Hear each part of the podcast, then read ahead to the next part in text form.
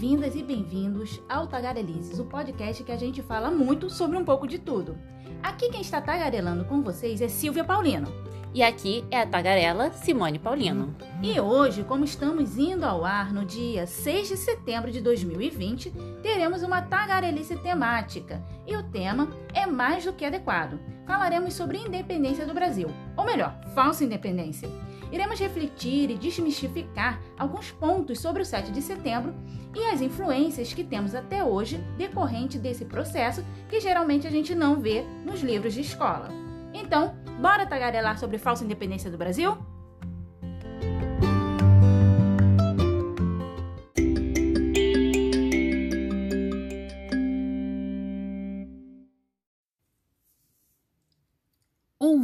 Do Ipiranga as margens plácidas de um povo heróico brado retumbante. E assim começa o nosso hino nacional, que é também chamado hino nacional da independência do Brasil. Exatamente. E é através desse hino a gente já vê que existe uma certa mitologia sobre o que foi, né, a independência do Brasil. A versão escolar que a gente tem, né, se coloca que a independência do Brasil foi feita pelo Dom Pedro I porque ele amava o Brasil, ele se sentia brasileiro e ele queria a independência desse povo. Então a gente tem até como uma parte emblemática, né, é o dia 9 de janeiro de 1822, que é o chamado Dia do Fico, quando ele como príncipe, né, deixado aqui, príncipe regente, gente, deixado aqui no Brasil pelo pai, que retornou a Portugal, ele fala: se é para o bem de todos e a felicidade geral da nação, diga ao povo que fico. E aí ele fica no Brasil para governar esse país que ele tanto que ele já amava, né?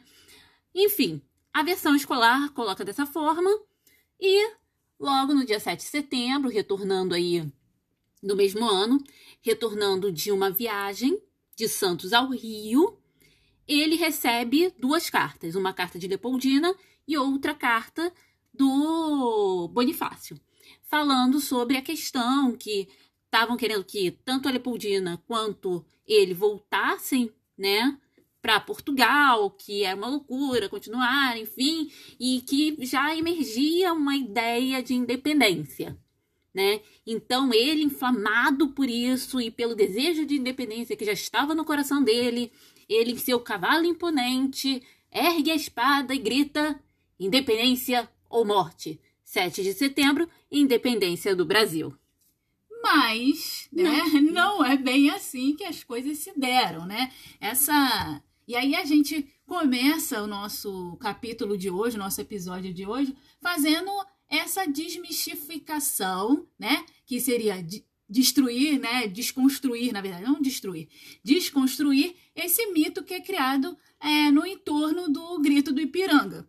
Essa é a primeira parte. Então a gente tem uma é, semiótica, né, uma simbologia muito grande, né, dessa desse grito do Ipiranga como é, libertar o Brasil de Portugal, uma coisa muito romantizada. E a gente vê esse romantismo muito nos quadros do Pedro Américo, que é um quadro bem famosinho, né? um quadro bem famoso é, da independência do Brasil. E certamente, se vocês não sabem a que quadro estou me referindo, é porque vocês não estão ligando o nome à pessoa, porque é uma figura que ilustra tudo quanto é livro escolar né, primário falando sobre a independência do Brasil. É aquele quadrinho que tem lá do Dom Pedro I num cavalo branco vestido de dragão é, da, independência, independência é, espada em, em, em riste e gritando independência ou morte, várias pessoas em volta, etc. Pega qualquer livro de história que tenha essa imagem. Exatamente. Esse quadro ele está exposto é, no Museu do Ipiranga,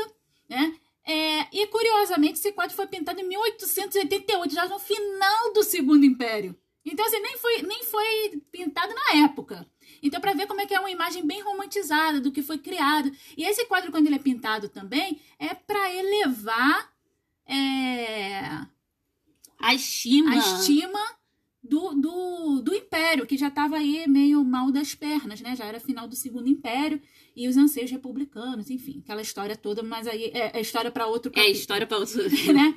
Então a gente vê um romantismo muito grande nesse quadro do Pedro Américo, assim como a gente tem um outro quadro que não é tão famoso quanto o do Pedro Américo, mas também é bem conhecido, que é, que é o quadro do François René Moreau, que é a proclamação da independência. Nesse quadro é bem parecido com o do Pedro Américo, mas além da comitiva ali, tem os populares ali aclamando o Dom Pedro. E aí, a partir desse quadro, né, dos dois quadros que nós temos, a gente já começa aí a desmistificar um pouquinho as coisas. É, a primeira coisa é o cavalo branco, né? É o cavalo branco do Dom Pedro I, que não era branco e não era cavalo. é porque como ele estava fazendo uma viagem que tinha um terreno muito difícil, né? Um terreno de, muito, de muitas subidas e descidas, era uma, um trajeto muito complicado. Normalmente os cavalos não tinham a tração necessária. Então essas viagens eram feitas usualmente de mulas. Então a independência foi declarada talvez em cima de uma mula. Em cima de uma mula. Bem brasileiro, né? É, Ai, síndrome do vira-lata. Não, não, é, pô, o burrico, a mula é, assim, é produto quase que nacional, gente. Por isso que eu tô falando que é cavalo, cavalo é coisa de europeu. É, vamos lá. E aí, né, a gente tem essa, essa, essa primeira parte. A segunda parte que a gente pode é, avaliar, e assim, muitos historiadores, quando fazem essa desconstrução, né, desse, dessa figura bonitinha, né, tal, é quanto à comitiva. Como era um caminho muito difícil, normalmente as comitivas eram bem limitadas. Então, no máximo, tinha uma dezena de pessoas com Dom Pedro na, no momento que ele recebe a missiva, né? É, outro fator também é que a frase, né, a frase de impacto, independência ou morte, talvez tenha sido só uma frase de impacto mesmo, talvez nem tenha sido falada nesse contexto. É, na verdade, o que é, os historiadores né, dão conta é que é, foi feito um discurso muito maior. Ele falou muito mais e talvez ali no meio ele tivesse algumas frases que, é, resumidamente. Nem seria independência ou morte. Foi como se ele tivesse feito aquele desabafo no Facebook. Né? Exatamente. Né? Foi textão de Facebook Na que verdade, ele fez. a independência ou morte ele vai em alguns, algumas cartas enviadas para aliados, mas mais como uma, uma frase, frase de efeito mesmo, para inflamar, uma coisa bem política. Né? É, a outra parte que a gente pode é, avaliar também é quanto às roupas, né? Aquela glamour das roupas de dragão da independência. Na verdade, é, como eles já estavam numa viagem muito longa, eles estavam assim, mais parecendo tropeiros, né? Estavam sujos, rotos. E diz a lenda também, né? Reza a lenda, que Dom Pedro estava com uma diarreia terrível e estava toda hora parando para se aliviar. Então ele estava. Por isso até que o caminho demorou mais. Já era para ele ter até estar mais próximo do Rio de Janeiro. Exatamente. Então, assim, é, é tudo muito muito simbólico, né, para se criar aquela figura, até por uma necessidade de formação de identidade nacional, de ter uma grandiosidade do seu passado, né? É, e aí a gente também tem é, a questão do. E aí a gente vê no quadro do Morro, né? É, os populares aclamando. E a gente sabe, né, que a independência do Brasil ela não foi um anseio popular, né? A independência como se deu, né? Não foi um anseio popular. Na verdade, ela foi uma manobra política das elites brasileiras e que não eram nem tão brasileiras assim. Na verdade, se tratavam mais de uma elite portuguesa radicada no Brasil. Então, a participação popular, a gente vê que já é um, um mito. Outra coisa interessante também que a gente estava fazendo a leitura é que esse quadro do Pedro Américo, ele foi, inclusive, é, é, acusado de plágio, né? É, acusado de plágio. Porque era um quadro, esse quadro, ele se parece muito com o quadro que tem Napoleão, né? Que é o Napoleão III na Batalha de... So, Soferino. Soferino. Se parece muito. Se você olhar os dois quadros, você vê que a disposição é muito parecida. A forma que o Dom Pedro aparece, ele aparece muito parecido com o Napoleão. Uhum. Então, esse quadro ele foi acusado de plágio devido a isso. Então, assim, é, a gente vê que, é to, que foi criado toda uma figura no entorno. E, na verdade, tratou-se de uma articulação política das elites que estavam insatisfeitas com que o Brasil voltasse ao status de colônia. Porque o que ocorre? Qual é o panorama que a gente tinha do Brasil naquela época? A gente tinha um país que tinha sido é, colônia, né? é, até a chegada da família real portuguesa, era um, uma colônia meramente de exploração para servir os interesses da coroa portuguesa, todas as riquezas extraídas daqui para lá e a gente não tinha contato com o mundo exterior, vamos dizer assim. E aí a família portuguesa chega ao Brasil, príncipe regente, né? Na época era Dom João VI, é, Dom Pedro estava apenas com 9 anos de idade. Ele pega, é, a gente tem uma modificação completa do, da dinâmica aqui, principalmente da capital, né? Que era o Rio de Janeiro é... E aí o, é, as casas melhorzinhas que tinham ali no, no Rio, né? As pessoas que moravam nessas casas, que eram melhorzinhas, foram colocadas para fora para abrigar, né, a corte portuguesa. E nessas casas se colocou é, PR, PR, de príncipe regente. E aí tinha uma brincadeira que o pessoal falava que era ponha-se na rua. Que era exatamente isso que estava fazendo com, com o povo da, da capital. E a gente vê com a chegada da família real portuguesa, que chegou aqui era tudo mato, quase que literalmente, né? É, a gente vê que tem uma necessidade de uma melhor infraestrutura. Né? Civilização. Né? Civilização, né? Isso é um conceito problemático. É. Né? Porque qual é o nosso marco civilizatório? Né? Enfim, mas aí é questão para outras questões. Aí a gente tem é, uma necessidade de uma melhor infraestrutura na capital. E aí a gente tem a abertura dos portos, e aí o Brasil passa a ter relações com outros países que não só Portugal. O Brasil é levado a Reino Unido de Portugal, quer dizer, não é mais colônia, é equiparado a Portugal, equiparado à coroa portuguesa, né? É, a gente tem é, a criação do Banco do Brasil, a gente tem a criação da Casa da Moeda. Então, assim, é trazido toda uma infraestrutura que o Brasil até então não tinha visto é, na capital, né? É, e aí a gente tem a, a formação dessa elite que está erradicada aqui, que é majoritariamente portuguesa, e quando Dom João VI volta para Portugal, né, e começa esses anseios para que o príncipe regente que foi deixado aqui, é, no caso, Dom Pedro I, né, que seria Dom Pedro I, Pedrinho, Pedrinho, que foi deixado aqui, que ele voltasse a Portugal, porque o Brasil ia voltar a ser colônia. E essas elites completamente insatisfeitas, óbvio, é, não queriam voltar ao subjugo ali de, de ser colônia de exploração. Eles é, estavam ganhando dinheiro, eles é. tinham coisas aqui. É né? colocar o demônio de volta na garrafa. É Como difícil, é que se faz né? isso, né? Então, era, era, foi, foi uma pressão também dessas elites. Então, a participação popular, é, não entendam mal, não estou dizendo que não havia anseio popular pela independência do Brasil. Mas a independência do Brasil, como se deu, ela foi a articulação das elites. E aí, Outra, outro fator muito importante, outras figuras muito importantes é, nessa articulação pela independência do Brasil são as mulheres da vida de Dom Pedro I. É como mostrado aí na, é, na, nas novelas, né? Novo Tanto no Mundo. Novo Mundo quanto a mais antiga Quinto dos Infernos. É, Quinto dos Infernos, na verdade, foi uma minissérie, foi né? Foi uma minissérie, né? É, global. É, mostra esse caráter bem mulherengo, né? do, do Dom Pedro I, que não era de tudo uma mentira. Mas as mulheres na vida do Dom Pedro não, tinham, não tiveram só influência na cama, tiveram influência política também. É, porque assim, primeiro a gente vai começar pela oficial, né, que é a dona Leopoldina, que era é, da família real austríaca. E dentro da família real austríaca se tinha uma espécie de ditado, né? É tipo aquelas frases das casas do Game of Thrones, né? Eles tinham a frase da era casa. O lema. Era o lema, né? Que era: Deixe que os outros façam a guerra. Tu, Áustria, feliz, casa-te. O que Mar te dá aos demais, para ti será presente de Vênus. O que, que significa isso? Que a Áustria não gostava de guerra. Como é que a Áustria fazia aliança? Casando. Então, as filhas, né, a realeza casava para fazer alianças e assim ganhar território e influência. Certo? E foi o que aconteceu com a Leopoldina. Ela sequer conhecia Pedro, né?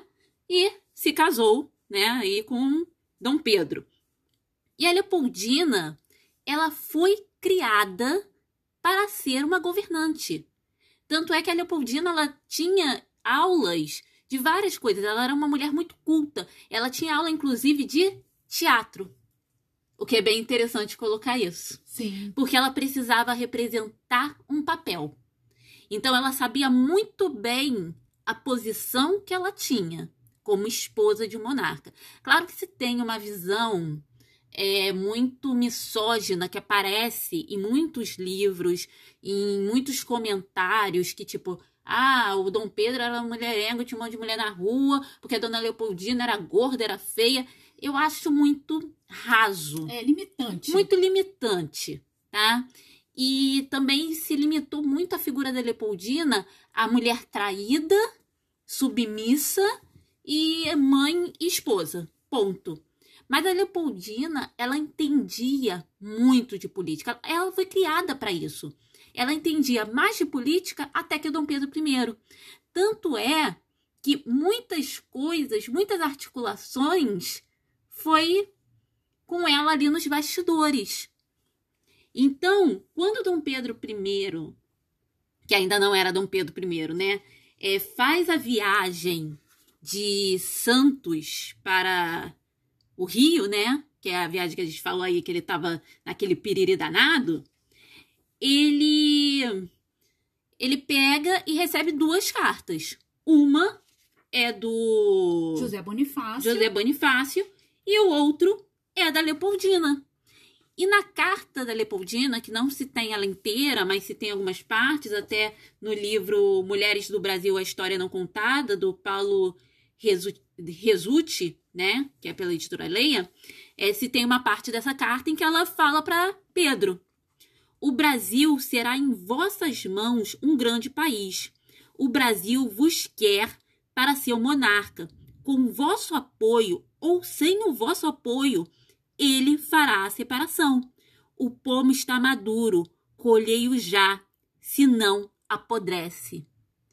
Essa foi uma das cartas que ele recebeu no dia 7 de setembro. Então, falar assim, ah, que a, a Leopoldina não teve nada a ver com a independência é uma mentira absurda. Aliás, quase que foi ela quem assinou a independência. Mas só um ponto aqui, eu acho interessante é, essa visão que ela tinha, como a independência do Brasil era inevitável, né? Ela já, já tinha essa visão, era inevitável, assim como o Dom João VI também já tinha essa visão. Olha, chegamos num ponto que, como você falou, né, não dá para botar o gênio de volta na garrafa.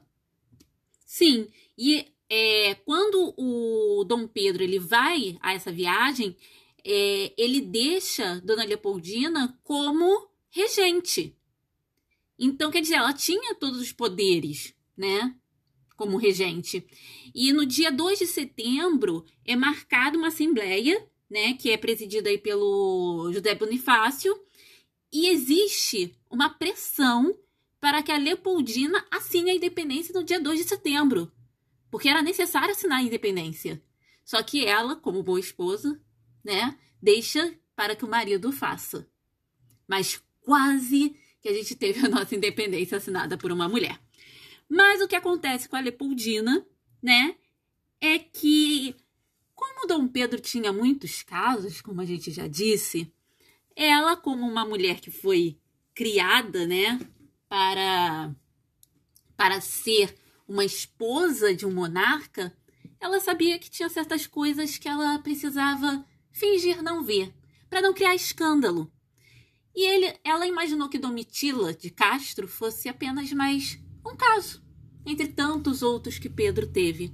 Só que Domitila acabou sendo mais que um caso, e Domitila, inclusive, influenciou Dom Pedro politicamente.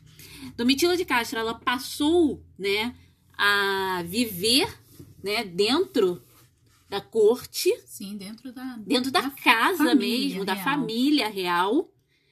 Ganhou o título. título de Marquesa de Santos e esse título de Marquesa de Santos é muito importante falar sobre isso. Foi dado como uma afronta, porque o José Bonifácio ele criticava muito esse escândalo, né? Do caso do Dom Pedro com a Domitila, que era público. E não só por isso, também pela Domitila ser liberal e estar tendo uma articulação política levando Pedro também a essa visão liberal, né? Então Bonifácio ele se coloca muito contra a Domitila de Castro. Então em 1823 O José Bonifácio, ele é exilado, né? A família dele é exilada, enfim. Isso a gente está falando de um ano depois da independência, olha só, né? As coisas aconteceram na velocidade da luz. É, exatamente. E ele era um dos maiores apoiadores da Leopoldina, quer dizer, ela já perde aí um pouco também do seu poder político. E a Marquesa de Santos passa a viver dentro da casa junto com eles, não só ela, mas também a, a filha que ela tem com Pedro, que é a é alguma coisa de Goiás. Eu esqueci Eu o título. É a Duquesa de Goiás, né? Com a Duquesa de Goiás dentro do palácio. E aí a Leopoldina, ela perdendo essa influência política e numa depressão muito grande, ela começa a definhar e ela começa a se afastar desse cenário político. E ela não podia simplesmente bater de frente porque isso seria um escândalo. E como eu já disse, ela foi educada para ser a esposa de um monarca. A ideia que ela tinha, né, ela parecia ter achado uma solução, seria ela fazer uma viagem à Europa. Ela voltaria à Europa para visitar a família dela na Áustria. A ideia era essa, mas infelizmente ela acabou falecendo antes disso acontecer devido a um parto, né, que foi mal sucedido. Então, infelizmente, a gente teve uma mulher na política, mas a imagem dela foi muito sublimada por causa dessa visão misógina que o Dom Pedro fez tudo sozinho. É, hoje a gente até tem algumas é, alguns historiadores, alguns autores, né, que dão conta de fazer esse revisionismo e resgatar essas figuras, né? É, principalmente como a Leopoldina. A gente tem algum, alguns livros, algumas coisas que foram publicadas nesse sentido, para tentar resgatar essa figura da, da Leopoldina como essa articuladora política que ela foi, essencialmente. Sim. Né? Muito mais do que esposa, mãe, ela foi uma articuladora política.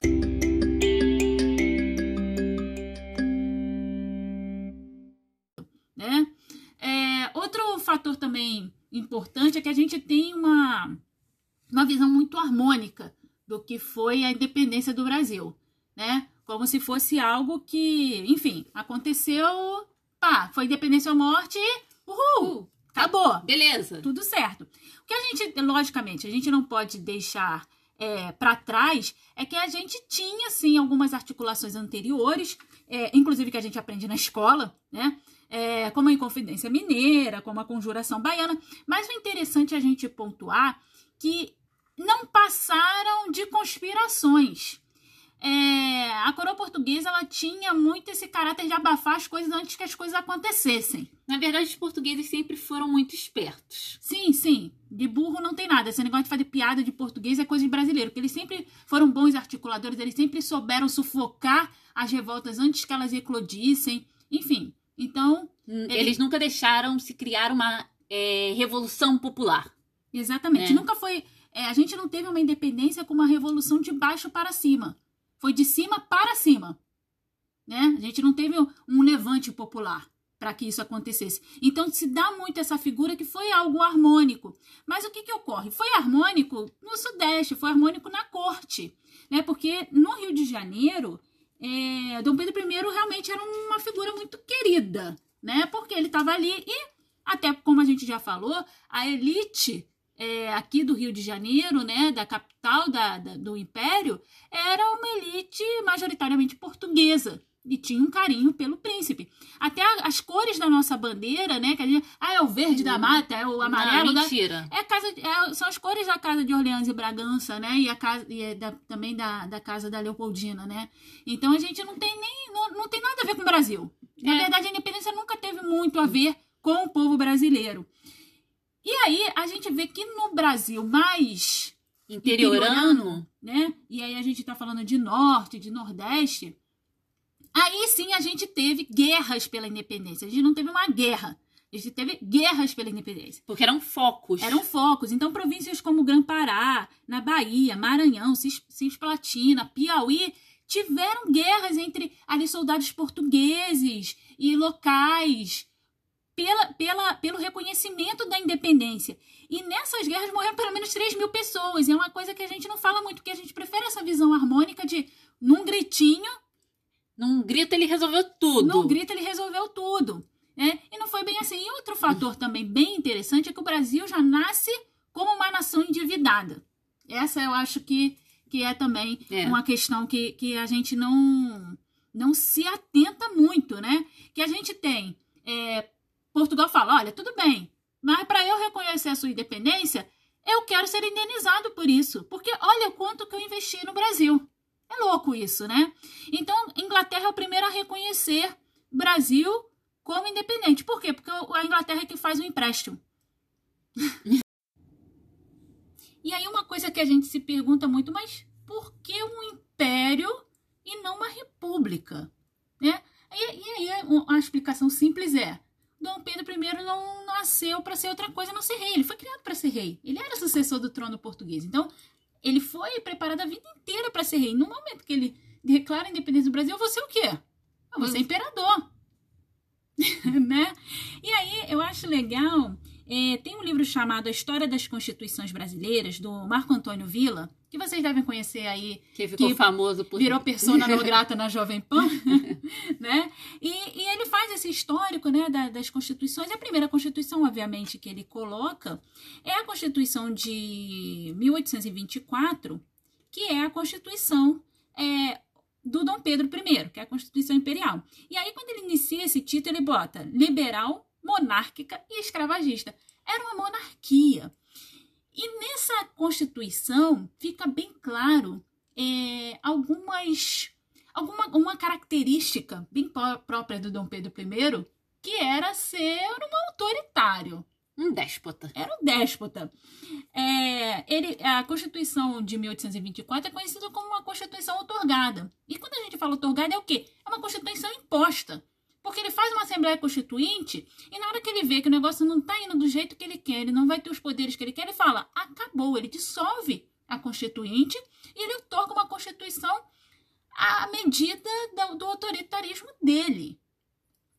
E aí ele cria um poder que é o poder moderador. E quem exerce o poder moderador? O próprio Dom Pedro. O imperador.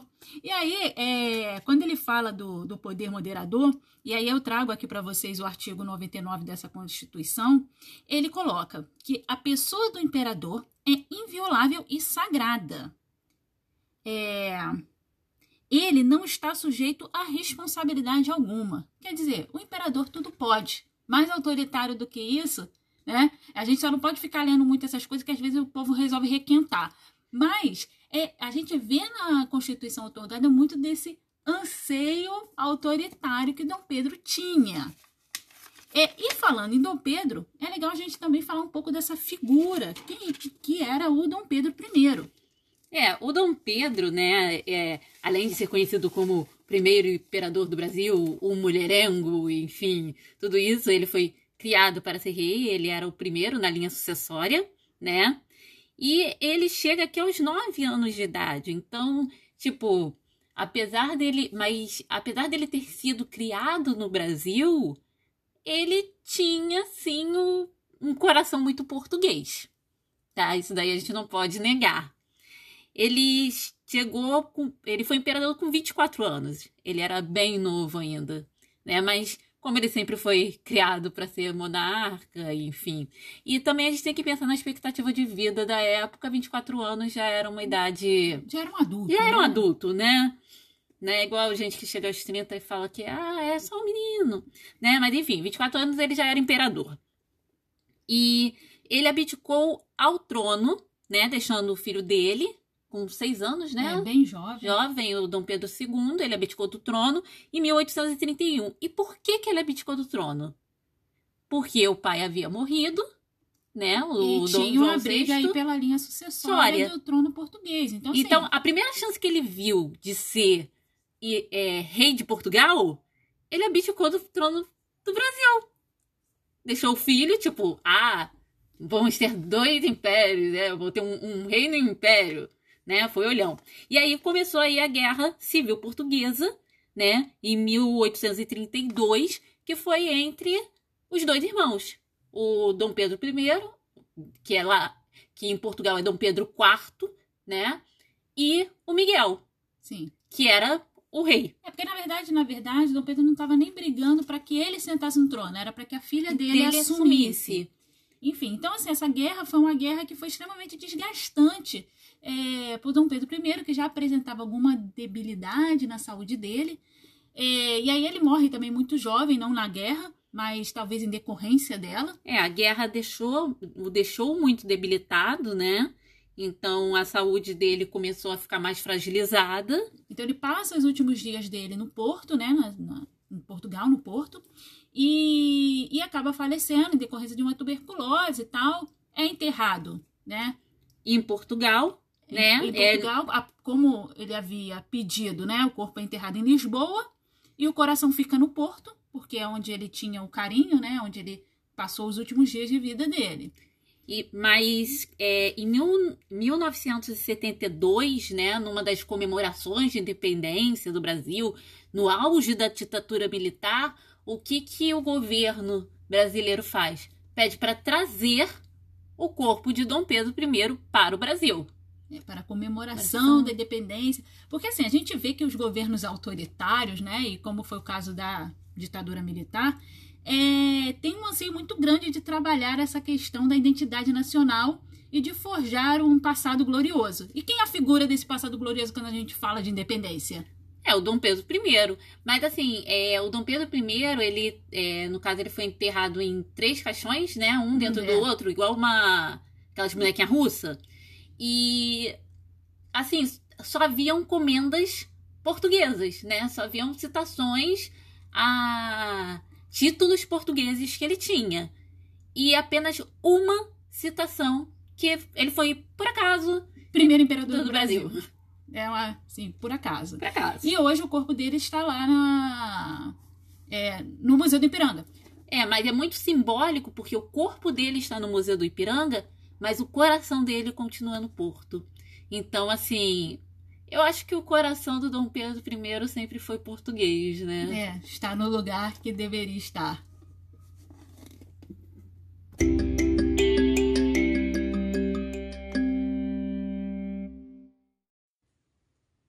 Bom, se existisse um Datafolha na época e fizesse assim é, um gráfico da popularidade do Dom Pedro I depois da Constituição de 1824, Isso. né, a popularidade dele estava muito em baixa. E ele ganhou opositores ferrenhos. Entre esses opositores ferrenhos estava a imprensa. A imprensa atacava o Dom Pedro assim direto. Tanto é que o Dom Pedro ele chegou até mesmo a processar um jornalista, né, que foi o Borges da Fonseca, por falar mal dele. E assim, a popularidade do, do Dom Pedro I era basicamente na capital, no Rio de Janeiro. Era onde tinha a popularidade dele, porque era onde tinham mais portugueses. O interior do Brasil não era tão fã assim do Dom Pedro I. Então, Dom Pedro, em 1831, né, no mesmo ano que ele abdica do trono, aliás, ele faz uma viagem ao interior, ele vai a Minas, né, pra se mostrar pros populares, né, dar aquela Apertada de mão. não, segurar não, né? Desculpa, foi mal. Mas enfim, ele vai e ele é hostilizado porque assim, as pessoas não recebem, não tem festa com o imperador, as pessoas fecham as portas, as pessoas fecham a janela, ninguém quer ver ele passar. Sabe aquela cena do Bacurau? Quando o prefeito chega? Chega, é exatamente tipo a isso. cena do Bacurau, entendeu? Então, o Dom Pedro, tipo, era a pessoa não grata. E aí ele, tipo, com a estima baixa tal, o pessoal do Rio de Janeiro, sabendo que ele tava cabisbaixo, né? Porque Bora fazer alguma coisa porque o príncipe tá. O príncipe não, porque o imperador tá numa bad. bad, né? Só que assim, tipo, as coisas já estavam muito. é, os conflitos já estavam muito acirrados, principalmente com a imprensa. Porque em 1830 houve o assassinato de um jornalista chamado Líbero Badaró, que era um dos principais jornalistas que criticavam o Dom Pedro I, que criticavam muito o tempo inteiro. E aí, de repente, o cara, em 1830, é assassinato. E aí se começou, né, o burburinho de que o Dom Pedro Pedro tinha mandado matar o cara. Então, quer dizer, a popularidade dele estava em baixa, ele estava com uma fama de é, déspota e agora a fama também de assassino, né? Então, tava uma coisa muito louca. E aí, quando ele volta dessa via... tá voltando dessa viagem de Minas, isso em 1831, né? O povo do Rio vai fazer lá uma festinha, né? Pra tentar dar uma animada, né? No, No imperador. no imperador. Só que durante essa festa, os brasileiros que estavam revoltados, que queriam mais liberdade política, administrativa, até uma participação maior na política e principalmente liberdade de imprensa, o que, que eles fazem? Eles pegam as garrafas que estavam preparadas para fe a festa lá do imperador e atacam os portugueses. Por isso que é chamado Noite das Garrafadas, né? A Noite das Garrafadas aconteceu em março de 1831. Em abril de 1831, o Dom Pedro abdica do trono. Quer dizer, ele estava vendo que o negócio não estava bom para ele. É, infelizmente, é, é meio conturbado, né? O Império Brasileiro é meio conturbado nessa questão de, de reconhecimento dos brasileiros, porque é, é muito apartado, né? Às vezes os interesses, principalmente no Primeiro Império, segundo nem tanto, mas principalmente no Primeiro Império, a gente vê que é meio apartado os interesses do imperador com os interesses do povo brasileiro. É, era como se o império fosse só o Rio de Janeiro e no máximo São Paulo, né? Se, se começasse a inter interiorizar, né, a entrar no Brasil, não havia um apoio tão grande assim ao império. É, e aí é engraçado que hoje ainda a gente fala de uma família imperial brasileira. Que eu falo que são sucessores ao trono de lugar nenhum, porque não se tem império no é, Brasil. Que eu saiba, não tem nenhum trono, é, né? E aí é interessante que a gente vê, ah, porque a família Orleans e Bragança é o príncipe, tal. E a gente vê como a gente ainda tem alguma influência desse período imperial até os dias de hoje. Um fato curioso é o que acontece em Petrópolis. Petrópolis é uma cidade aqui do Rio de Janeiro, né? Para você que está ouvindo a gente, não é aqui do Rio de Janeiro. É uma cidade aqui do Rio de Janeiro que É é, só você ouvir o nome da cidade, né? Petrópolis, é terra de é Pedro. terra de Pedro, né? Que fica aqui sediado o Museu Imperial e tem muitas coisas da época imperial que era onde é, a família imperial se, se situava, vez em quando, né? Por, pelo clima mais europeu e é, porque é próximo mais friozinho, é, é, serra. serra, próximo à capital, né? É, então, a terra de Pedro, né, Petrópolis, até hoje é conhecida ainda como cidade imperial. Sim, é né? conhecida Você como entra, tem o imperial. portal lá, cidade imperial. E até hoje se paga uma taxa é, para as vendas de imóveis em certas localidades ali em Petrópolis, que é chamada de taxa do príncipe. Que foi uma taxa que foi criada pelo Dom Pedro II em 1847 e todas as vendas de imóveis é, situados em algumas localidades, em localidades determinadas ali em Petrópolis, elas têm um acréscimo de 2, são 2,5% do valor, é acrescido do valor da venda do imóvel. Essa, esses 2,5% são destinados é, anteriormente à família imperial e hoje à família Orleans e Bragança, é o chamado laudênio. É, e há muita crítica, óbvio. Você vai vender um imóvel, Imóvel e parte do dinheiro vai para para uma família, porque não é uma família imperial, vai para a família Orleans e Bragança. É, família imperial entre grandes aspas. Então, né? assim, tem uma briga muito grande também para se retirar esse, essa taxa, né? Porque não, não faz sentido nenhum isso. É, infelizmente, tem um lobby muito grande, né? Que dizem que esse valor é revertido para as construções imperiais ali da cidade, inclusive o próprio Museu Imperial. Né? Mas pra, só para vocês terem ideia do como a gente ainda tem uma influência, a gente ainda paga imposto à família imperial. Incrível isso. Imposto não, taxa, desculpa. Paga uma taxa à família imperial. É, outro fator também que a gente vê a influência da família imperial é o processo mais antigo do Brasil, que finalmente terminou, É. né? Terminou nesse mês, que foi um processo de 124 anos, né? Movido pela princesa Isabel, que, né? é, Isabel Orleans e Bragança, outrora princesa Isabel, sobre a, é, a propriedade do Palácio Guanabara, né? é o Palácio Guanabara que fica aqui no Rio de de Janeiro. Janeiro, reivindicando a propriedade do Palácio Guanabara. E aí ficou reconhecido, finalmente, que não é da família Orleans e Bragança, e sim da União, por motivos é, bem óbvios, né? Mas, enfim, então a gente vê como a gente ainda tem uma influência, como, como ainda está tão presente no Brasil essa influência. E aí, perigosamente, a gente vê essa influência da família real portuguesa entre portuguesa não, família real brasileira, brasileira entre grandes aspas, porque não somos um império. Sim, ainda é uma proximidade muito grande da política ultimamente. Sim, tanto é que a gente tem um levante, né, hum. dessa ideia dos monarquistas. Monarquistas, né? É como a gente falou, é, a gente vi, via, no, no, principalmente no Pedro I, um caráter muito autoritário. E é o que eu estava até conversando com a Simone, é, que no ano passado teve um livro é, sobre autoritarismo brasileiro da Lilian Schwartz, né? Ou foi 2019, 2018, não estou lembrando muito bem o lançamento, mas que ela, é, ela já inicia dessa premissa. O Brasil é fundado em raízes autoritárias. Então a gente tem como, logo na nossa independência, a gente tem um líder de governo e Estado autoritário. Que faz uma constituição que dá a ele plenos poderes, que pega e cerceia a imprensa, tipo, características autoritárias. Autoritárias. Então, então, quanto mais próximo, e a gente falou, né, no regime militar foi trazido o corpo do Dom Pedro I, né, para a é, reconstrução dessa identidade nacional. Então, quanto a gente vê mais anseios autoritários, mais se tem esse resgate dessa figura né, dessa figura da monarquia, dessa figura do Dom Pedro I, né, e a gente vê esse levante dos monarquistas brasileiros. É a primeira premissa, essa é a primeira coisa que eles é, destacam, né, os monarquistas gostam muito de falar isso, que república no Brasil é ilegítima porque foi um golpe. Aí é, é história para outro podcast. É, né? mas aí é, é, uma falácia, é uma falácia, Sim. porque na verdade eles utilizam realmente foi um golpe militar. Mas aí tornar inválida a república por conta de ter sido um eh, de ter tido esse golpe e falar da legitimidade na monarquia, na verdade estamos deturpando a lógica para avaliar como legítima uma monarquia. Então eles fazem toda essa inversão lógica para falar, olha, foi um golpe e, portanto, quem tem legitimidade de poder no Brasil ainda é a família Orleans e Bragança. É doido isso.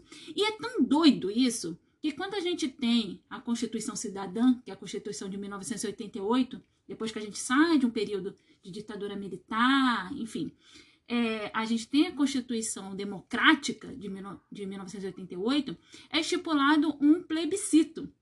Sim, é verdade. Teve um plebiscito na época que era para saber se. O Brasil ele, quer ser o quê? Quer ser monarquia ou república? Exatamente.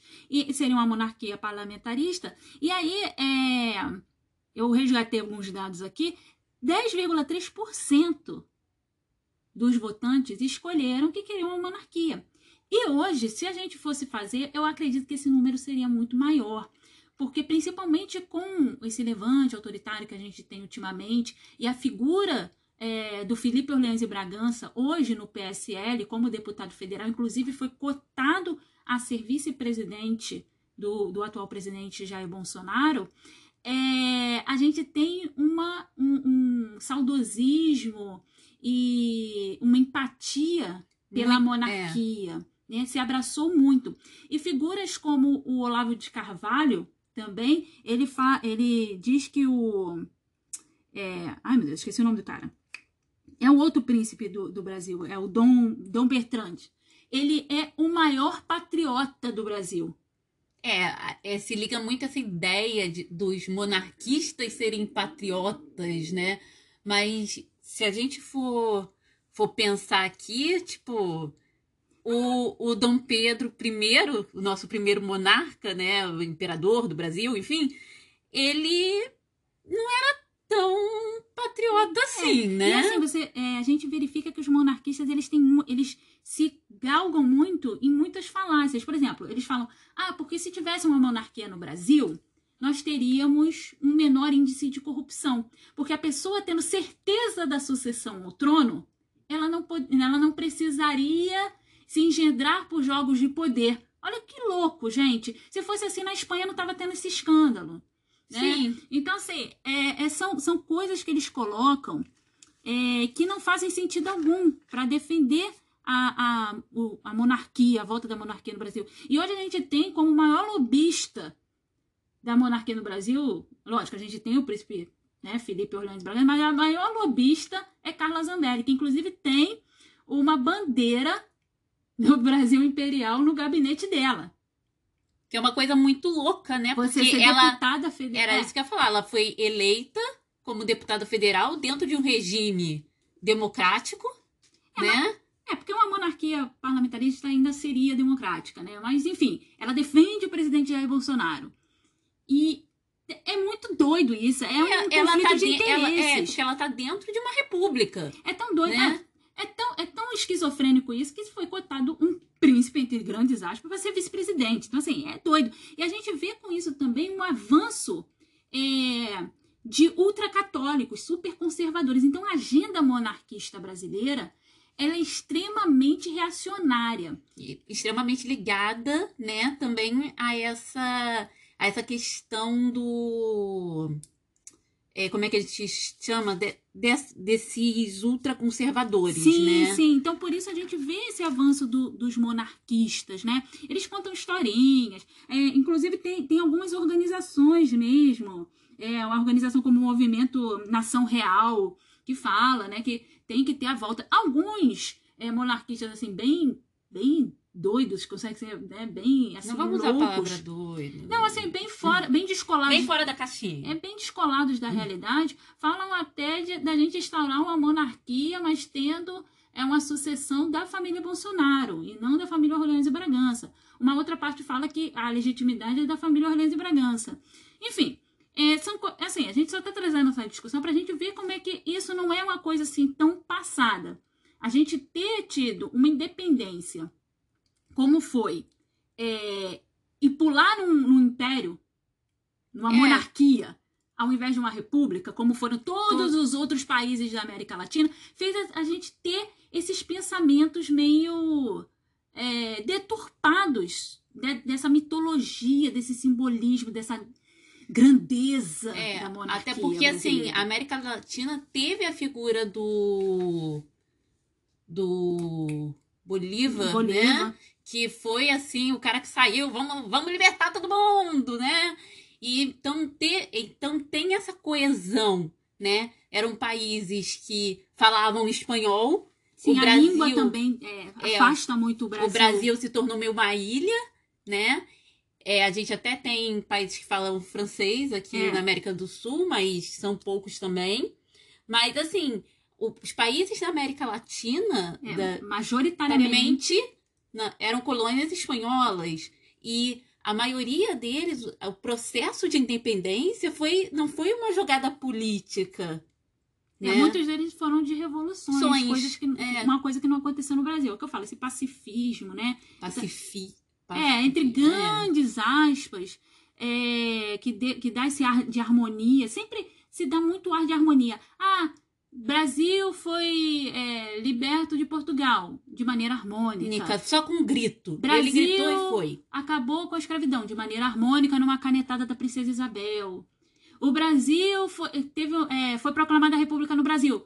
Grito do Marechal Deodoro. Então, assim, sempre é uma coisa muito harmônica, né? E isso é muito fantasia da gente ter essa, essa questão do brasileiro ser muito passivo. E talvez é uma das coisas que a gente tem que desconstruir também, né? Que na verdade a gente é um país fundado em raízes autoritárias. E é isso que a gente tem que combater o tempo todo, porque vez ou outra essas essas forças autoritárias elas se levantam no Brasil. Isso mesmo.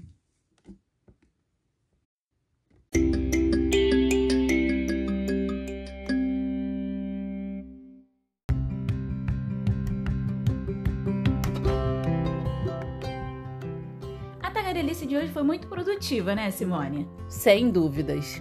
não só para refletir, sem nenhum revisionismo histórico imprudente, o nosso processo de independência e desmistificar e pensar na nossa formação, a formação do nosso Estado. E acho que isso é super válido. Então a gente encerra a tagarelice de hoje e deixa o convite para vocês conversarem conosco. Conosco. Conosco, né? Conosco.